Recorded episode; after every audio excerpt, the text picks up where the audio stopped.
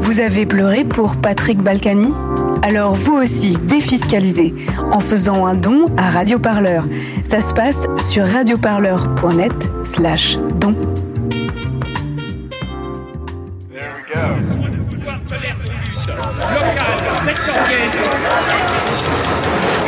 L'hebdo-parleur, 7 jours de lutte dans le viseur. Cette semaine dans l'hebdo-parleur. Trahir, c'est ce qu'il y a de plus beau. Trahir, c'est monter si haut. Dans les cinq ans à venir, moi, je ne propose pas de décaler l'âge de départ à la retraite. Ça n'est pas juste.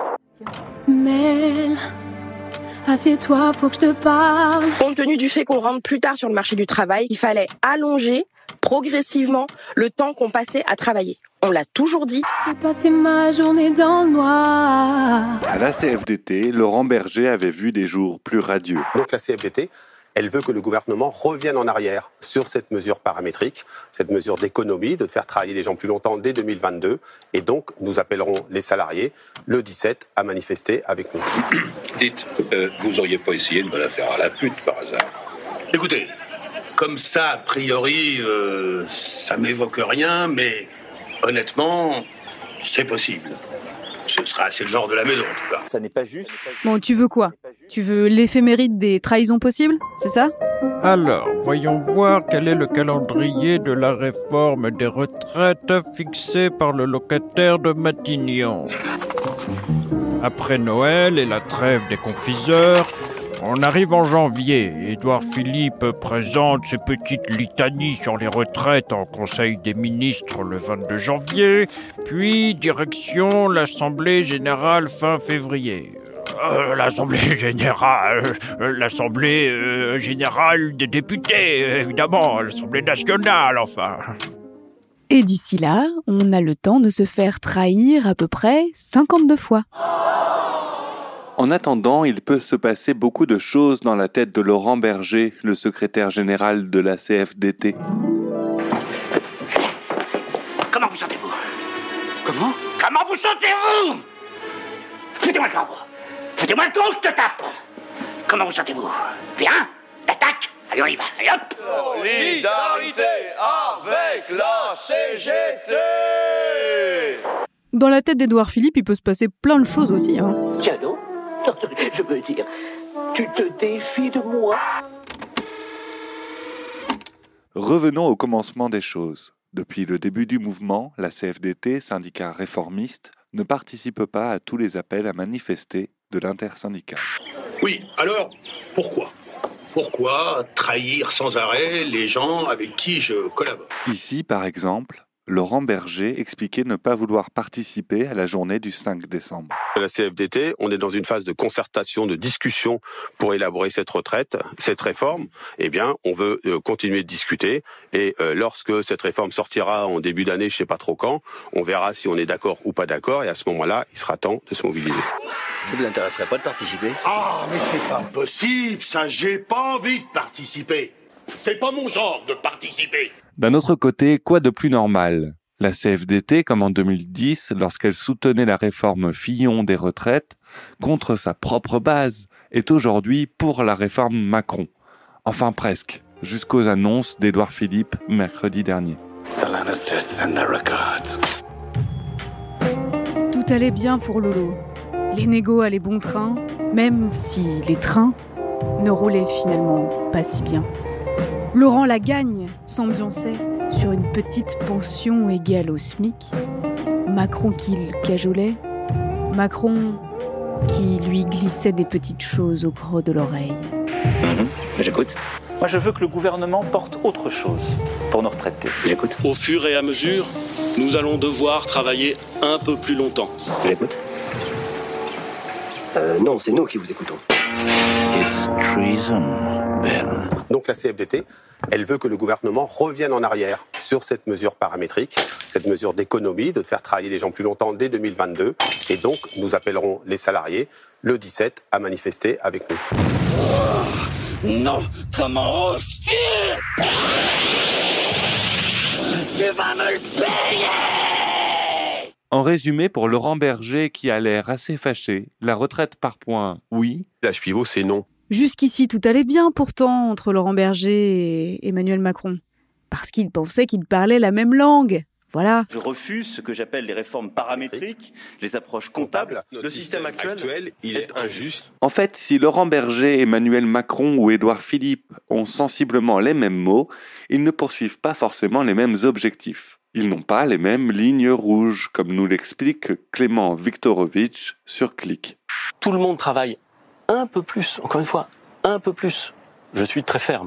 Alors là, ce que vous venez d'entendre, ça porte un nom en négociation. On appelle ça une ligne rouge. Une ligne rouge, c'est assez simple. Ce sont dans une négociation tous les éléments qui ne sont pas négociables. Ce sont tous les points de rupture. En l'occurrence, Édouard Philippe prévient, il ne cédera en aucun cas sur deux points, la fin des régimes spéciaux et l'allongement de la durée de cotisation. Ce qui revient à dire aux syndicats, tout est négociable, sauf précisément ce sur quoi vous voudriez négocier. Ne dirait-on pas un peu que cette histoire d'âge pivot à 64 ans, la fameuse ligne rouge pour Laurent Berger, eh bien, il sera facile de la lâcher pour le gouvernement afin de passer tout le reste de la réforme après Noël? Hmm, Je pose la question. Vous pouvez parler en toute franchise.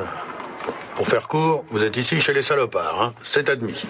On n'a pas des idées bien jojo et on n'a pas peur de le dire. On fomente, on renégate, on laisse libre cours à notre fantaisie. C'est une stratégie de négociation euh, élémentaire. Euh, euh, on, agite le bâton et puis derrière on a la matraque. C'est-à-dire que quand on lâche quelque chose, c'est pour faire passer encore plus gros derrière. C'est, c'est, vous savez, c'est aussi vieux que la démocratie. C'est même plus ancien que la démocratie. Platon le grec, lors de l'Anschluss, avait déjà mis en place ce système. Lâcher du lest pour faire passer du lourd. C'est normal. I have no pride for you who ruined everything my revolution was doing to stop the bourgeoisie! Barbara Stiegler, philosophe, dans l'émission Le temps du débat sur France Culture. Un seul rythme est en train de s'imposer, euh, qui est un rythme, euh, celui de la compétition mondiale, et dans lequel le temps doit être sans cesse un temps d'optimisation. Et dans une société euh, qui va dans ce sens-là, l'idée même d'une retraite pose problème. L'idée qu'on puisse se retirer du temps empressé des affaires, de l'optimisation, de la pression du travail productif. Elle est aujourd'hui attaquée de toutes parts. En réalité, il faut voir dans la mobilisation qui se passe aujourd'hui un lien entre ceux qui se mobilisent pour le droit à la retraite et ceux qui se mobilisent pour le droit à éduquer, à soigner dans des rythmes supportables. Je crois qu'il faut vraiment inscrire la question des retraites et la colère qui s'exprime aujourd'hui autour de cette question euh, dans la question plus générale de la possibilité de vivre à d'autres rythmes sociaux et en particulier pour ce qui est du soin, de l'éducation, de la santé. Des professions qui seront à nouveau dans la rue demain. Et moi, je dis que la grève, c'est jamais une attaque et c'est jamais violente. Ce qui est violent, c'est les choses qui nous imposent et qui nous obligent à faire grève. Voilà. Et euh, pour moi, c'est la grève euh, doit durer euh, très longtemps, euh, bah, qu'il dure très longtemps. Je pense que ce qu'il faut, et on a fait des assemblées générales pour ça, c'est qu'on soit tous ensemble et qu'on redonne justement du pouvoir à ces syndicats qui sont aujourd'hui euh, plus vraiment euh, respectés pour ce qu'ils sont à la base et peut-être un peu trop politisés. Donc du coup, c'est important qu'ils soient dans la rue, mais avec tout le peuple en entier. Let's get it started in here. Demain, tous les syndicats se retrouvent dans la rue. Bon, ben révolte Ils vont se refaire un petit wannabe mai 68, comme c'est charmant. Nous sommes quelques heures avant le début de la grande manifestation du jour. Une assemblée générale interprofessionnelle est organisée à la Maison des Peuples de Montreuil. Environ 150 personnes sont présentes. Bonjour à tous. Euh, moi, je suis encore étudiant et moi, le point que je tenais à apporter, c'est pas que pour les retraites, parce que bien sûr, le- la réforme des retraites, elle est horrible. Mais euh, là, ça fait plusieurs années que le gouvernement est en train de détruire tous les systèmes sociaux et de dégrader toutes les conditions de travail, d'où l'intérêt de faire une AG interprofessionnelle. Je trouve ça vraiment une bonne idée.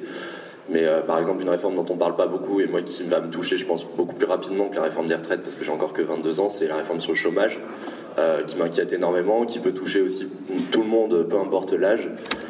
Oui, Mohamed, de la CGT à Lyon. Dans quelle euh, profession tu exerçais ou tu Donc moi j'étais menuisier dans le bâtiment pendant un peu plus de 30 ans.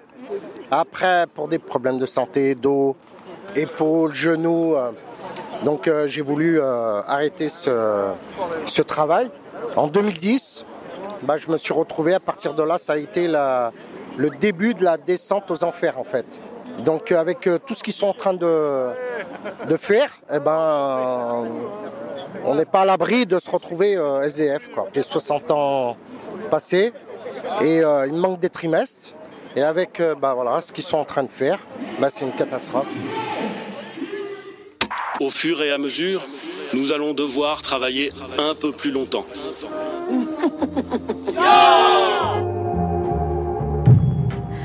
Toutes ces petites stratégies du gouvernement pour faire passer cette réforme. Le doigt accusateur pointé vers la CGT, fauteuse de troubles. Le chiffon rouge au nez et à la barbe de Lolo Berger. Jouer le pourrissement dans la rue à coups de matraque.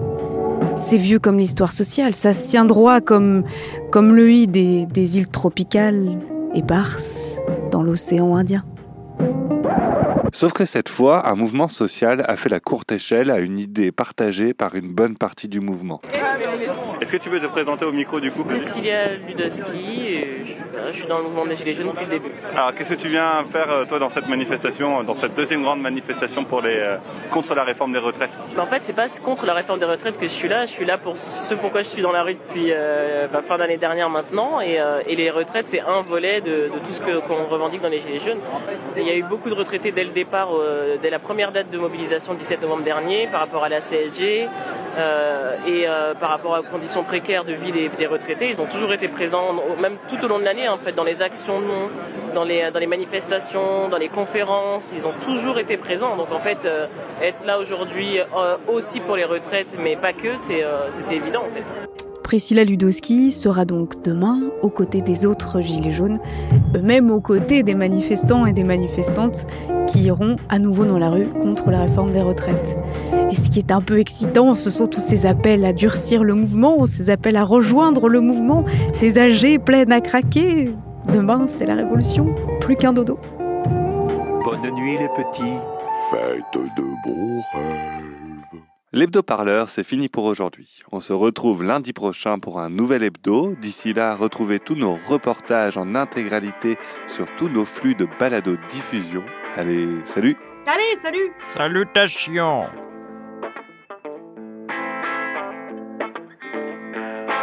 This government had an idea and Parliament made it law. It seems like it's illegal to fight for the union anymore. And which side are you on, boys? Which side are you on? Which side are you on, boys? Which side are you on?